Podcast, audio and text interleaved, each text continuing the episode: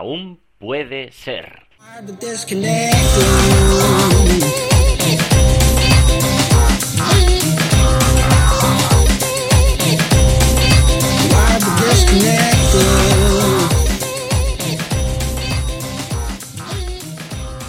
Todos, ¿qué tal? Otro viernes más aquí en Aún Puede Ser con, conmigo, Samuel Acera. Y para quien no lo sepa, pues este programa va de emprendimiento online y de, bueno, todos los menesteres que un emprendedor online como, como yo pues eh, se va encontrando, tiene que ir aprendiendo, tiene que ir madurando, tiene que ir dándole unas cuantas vueltas. Pues bueno, pues eh, sacamos este viernes eh, otro programa, como todos los viernes, para que lo escuchéis fin de semana o lo escuchéis cuando queráis. Si estáis ahora mismo de vacaciones, pues espero que estéis ahí en una tumbona tomando un mojito. Y si estáis acompañando esto con, con este programa, pues genial. ¿Que estáis currando como yo? Pues no pasa nada, el mes de agosto da para para mucho y, y, da igual, y da igual, pues ya está. si toca currar, toca currar. Nos, nos quedaremos mirando las redes sociales, Instagram, como mucha gente hay pasándolo bien por ahí. Y ya nos tocará el momento a nosotros, quizá en septiembre o, quizá en octubre. Hay gente que, que, oye, que le gusta hacer las vacaciones en, en, meses diferentes. Y a mí personalmente, la verdad es que cada vez más el tema de ir contracorriente y, pillarme unas vacaciones cuando todo el mundo está trabajando, pues, pues tiene su, tiene su ventaja, tiene su ventaja. Encuentras precios mejores, aviones, tal, no sé qué. Está, está bastante bien. Eh, ¿De qué vamos hoy? Hoy este programa vamos a hacer una vuelta por el mundo del SEO desde los principios más o menos un poco de, pues, sobre todo de Google, ¿no? Del posicionamiento posicionamiento en Google y cómo vamos a aprender un poquito o echar un vistazo a los algoritmos que ha ido metiendo Google y esos, o sea, esos cambios en los algoritmos que han sido estudiados y que son importantes y bueno, pues veremos un poquito cómo va esto. Bien, eh, pues claro, el SEO empieza cuando, cuando empezaron los buscadores, ¿no? Porque al principio todas las webs eran rollo directorio, un directorio donde pues un directorio de, gente de la ciudad, de empresas, como a fin de cuentas el precursor de Google podría ser un poco, en cierta medida, las guías amarillas. Un directorio, en este caso en papel, donde buscamos por orden alfabético, pues un fontanero, un tal. Claro, de pronto aparecen los buscadores, apareció Altavista, apareció luego más tarde pues Google. Ya cuando apareció Google ya dejamos todos Altavista, no sé si os acordáis de, ese buscador. A mí me gustaba mucho el, nombre porque hacíamos chistes con, con ¿qué? ¿Cuál es el piso donde vive Casimiro? En el noveno B. ¿Y qué bebida bebe? Mm, Seven Up. ¿Y qué buscador usa? Altavista. Y bueno, yo me, tiraba los días haciendo la broma del pobre Casemiro. Y, y, luego apareció Google y con Google pues ya no había broma de Casemiro porque no tenía un nombre tan molón. El caso es que, mm, que el Google, Google, todo, todos utilizamos ya Google, básicamente Bing y, y Yahoo pues se han quedado ahí un poquito más a desmano, aunque el, el, buscador de Bing el otro día mm, el otro día me enteré de que las búsquedas de iPhone por voz van por el buscador de Bing. Así que también hay que tenerlos en cuenta. Pero sobre todo el tema de Google, ¿no? Entonces, claro, Google cuando apareció al principio, pues tenía un algoritmo, mm, pues para ese momento, pues bastante avanzado, pero era algo a fin de cuentas sencillito. Lo que hacía básicamente era, pues buscaba páginas web y se centraba un poco sobre todo en las keywords, ¿no? Pues si eh, estamos hablando de floreros económicos, pues en una página donde hubiera muchas veces la palabra floreros económicos o tuviera las meta tags, las meta keywords de floreros económicos, pues Google la posicionaba la, la, primera, la segunda, según, según fuera. Había gente al principio que ponía en una página, en la misma página, eh, 20 veces o 50 veces floreros económicos. Y al principio Google, que era un poco, estaba un poco idiotizado, pum, las metía en la primera, en la primera posición. Claro, a medida que Google iba creciendo, a medida que iban iban implementando cambios en ese algoritmo, iban puliendo. ¿Por qué? Porque no querían que algún listillo de turno con una página mierder eh, pusiera floreros económicos y 50 veces escrito ahí floreros económicos. No, ellos querían que el primer contenido que saliese, de hecho tenían el, tienen el botoncito ese de voy a tener suerte, que básicamente es confío en que Google me dé eh, lo que estoy buscando en el primer resultado, ¿no? Bueno, pues eh, claro, lo primero que tiene que salir sería pues lo mejor para, para el usuario, la mejor respuesta. Y, esto lo han tenido que ir afinando, porque hay mucha gente que lo que intenta hacer son eh, pues pequeñas trampas para estar los primeros, ¿no? Sería como el sería lo que llamamos el black hat SEO, este SEO que, que lo que hace es realmente hacer pequeñas trampillas, mm, evitando que Google les pille para no ser penalizados y ahí pues eh, meter el, la página en las primeras posiciones. Entonces, estos cambios en el algoritmo pues, se han ido dando de forma secuencial, poco a poco, con los meses, con los años, pero ha habido en algunos momentos unos grandes cambios en los algoritmos. Y cuando se han hecho grandes cambios en los algoritmos se le ha dado un nombre.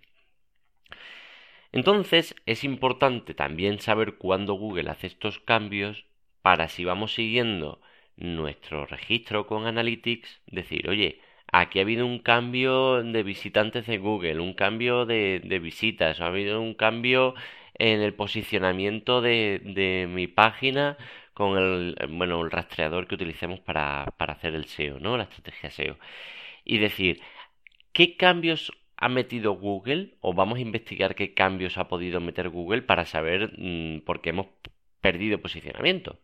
Porque si lo ganamos a fin de cuentas, el análisis, pues bueno, es importante, pero da más igual que si, oye, mm, estábamos recibiendo 500 visitas al mes y de pronto hemos caído a recibir 50. A ver por qué nos han penalizado, que dónde estamos metiendo la pata.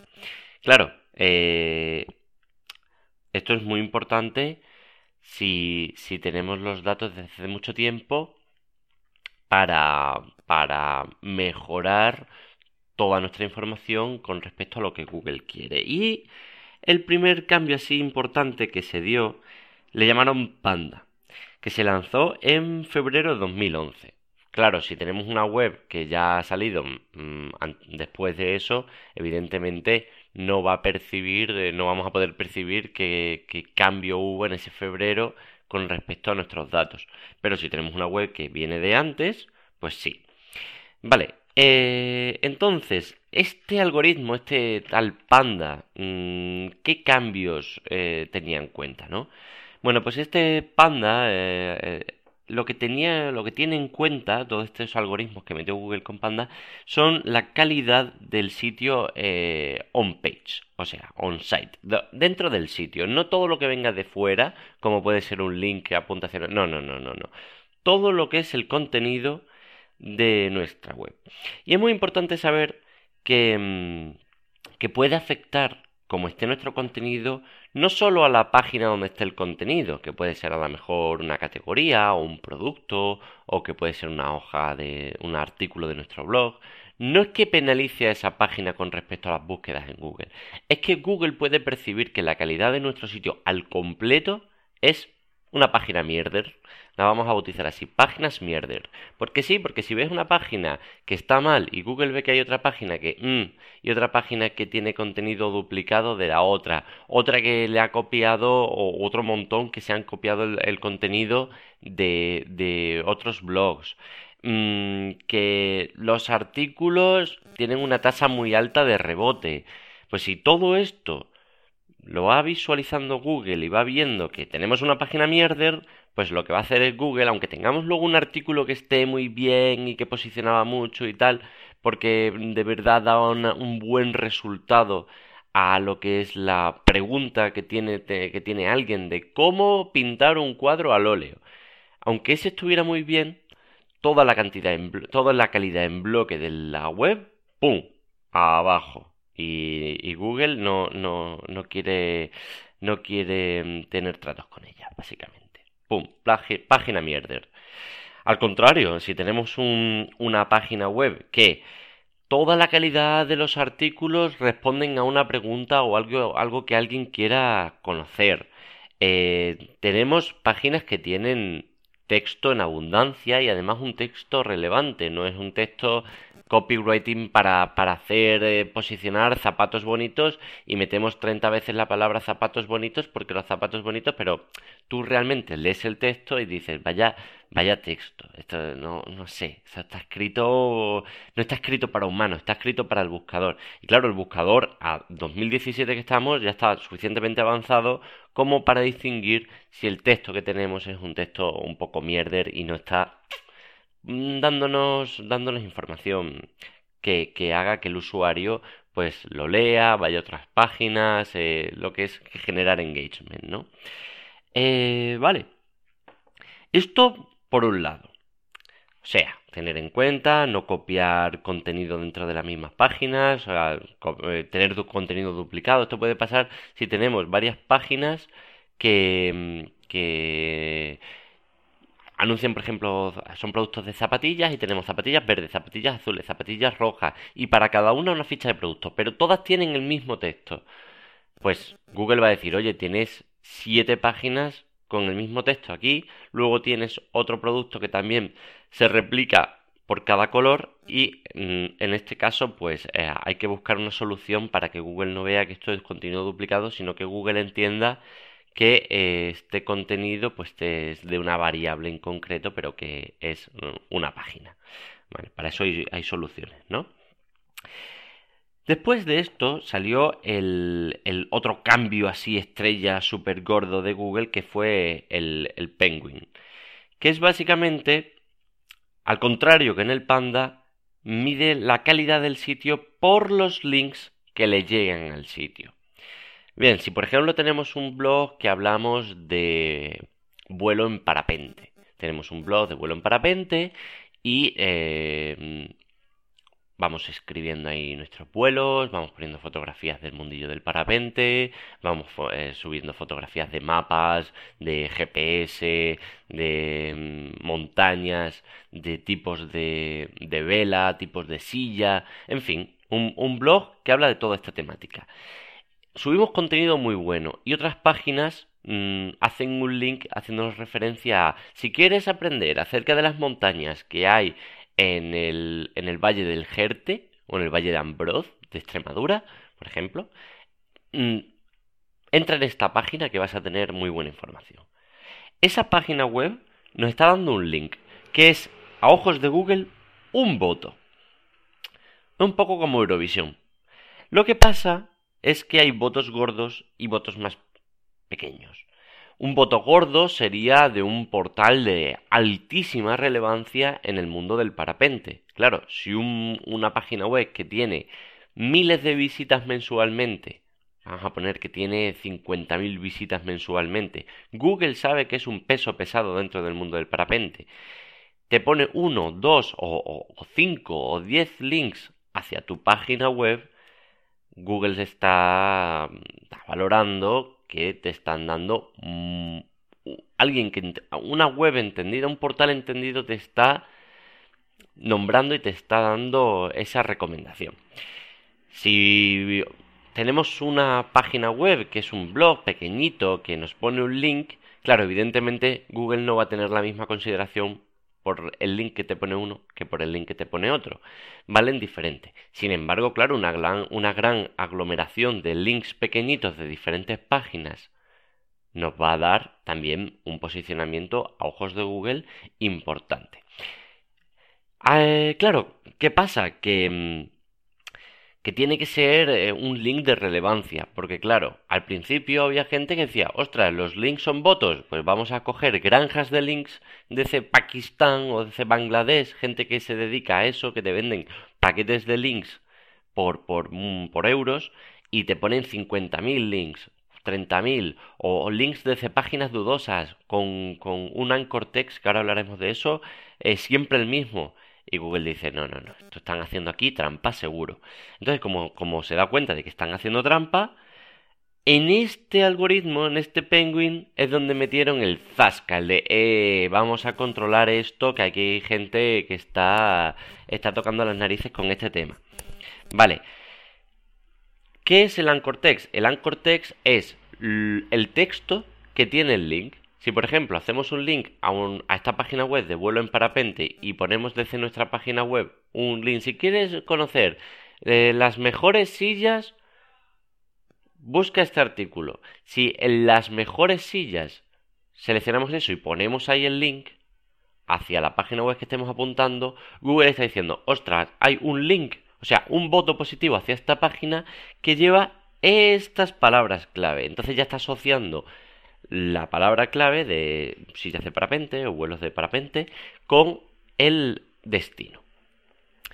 Bien, entonces, eh, para mejorar nosotros en este aspecto de SEO, pues lo que deberíamos es que tener un buen contenido para, para que cuando nosotros lo, eh, lo difundamos o la gente llegue a él, haya gente del sector a la que le interese linkar hacia esta información. De tal manera que si tenemos buena información, pues alguien va a linkar eh, o tenemos una oferta muy buena en nuestra web, la difundimos. Si alguien que busque chollos o una página en la que pongan chollos, le mandamos esta oferta y en esta, en esta página web pues ponen el chollo de nuestra, de nuestra página y, y eso, claro, ese link hace que tanto la página que recibe el link, que puede ser una categoría de, de, productos, puede ser un producto en sí, puede ser una categoría del blog, puede ser un artículo del blog, puede ser la home de nuestra página, esa en concreto suba puestos. Y aparte, que en conjunto también se crezca en popularidad a ojos de Google. Por tanto, Google te sube en bloque. O sea, va por tanto por fragmentos de lo que son las páginas como por bloque. Eso tanto en el Panda como el Penguin lo hemos visto. O sea, Pasa así. Bien, esto sería un poco eh, resumen de los grandes algoritmos y del, en fin, de, todo lo que comprende la, la estrategia SEO. Aparte, luego, en septiembre de 2013, sacaron un algoritmo también bastante importante, pero que, que no deja de ser una mejora o revisión para que toda la base de, de Google funcione aún mejor. Entonces, eh, no afecta tanto, digamos, a lo que nosotros podamos hacer, sino que, bueno, pues hace que Google funcione mejor. Este algoritmo, este cambio eh, grande, se llama Hummingbird y, y bueno, pues hace que, que el, pues esto, el, motor del buscador trabaje, trabaje a más potencia, los resultados se den con más rapidez eh, indexe las páginas más rápido, todo más automáticamente y que, por ejemplo, pues trabaje con, con, sinónimos. Por ejemplo, pues si buscamos lugar para comer barato, pues a lo mejor Google ahí ya detecta que estamos metiendo la palabra comer y la palabra lugar y ya se da cuenta de que estamos buscando restaurantes. Ese tipo de inteligencia es la que metieron con Hummingbird y aunque es un poco más complicado, pero, pero bueno. Nada, habéis visto que el programita de hoy pues ha sido ha sido intenso pero sencillo, es un tema muy muy chulo el tema del SEO. Yo creo que hablaremos más, hablaremos de herramientas, hablaremos de de pequeñas estrategias que podemos hacer o alguna novedad o, traemos a, a, alguna entrevista a alguien que que hable de, de qué es lo que hace él para, para mejorar el SEO. Hablaremos también quizá de del el, la performance de nuestra web, el rendimiento de nuestra web, como también afecta a, al SEO. Y bueno, pues eh, es un tema chulo, así que iremos dándole cancha. Según también pues a, vosotros os parezca, si os mola el tema, pues escribidme por favor, porque porque así pues hablo de lo que de lo que os guste, ¿no? Que paso estamos aquí. Eh, podéis escribirme a samuelacera.gmail.com y encontrarme también en samuelacera.com.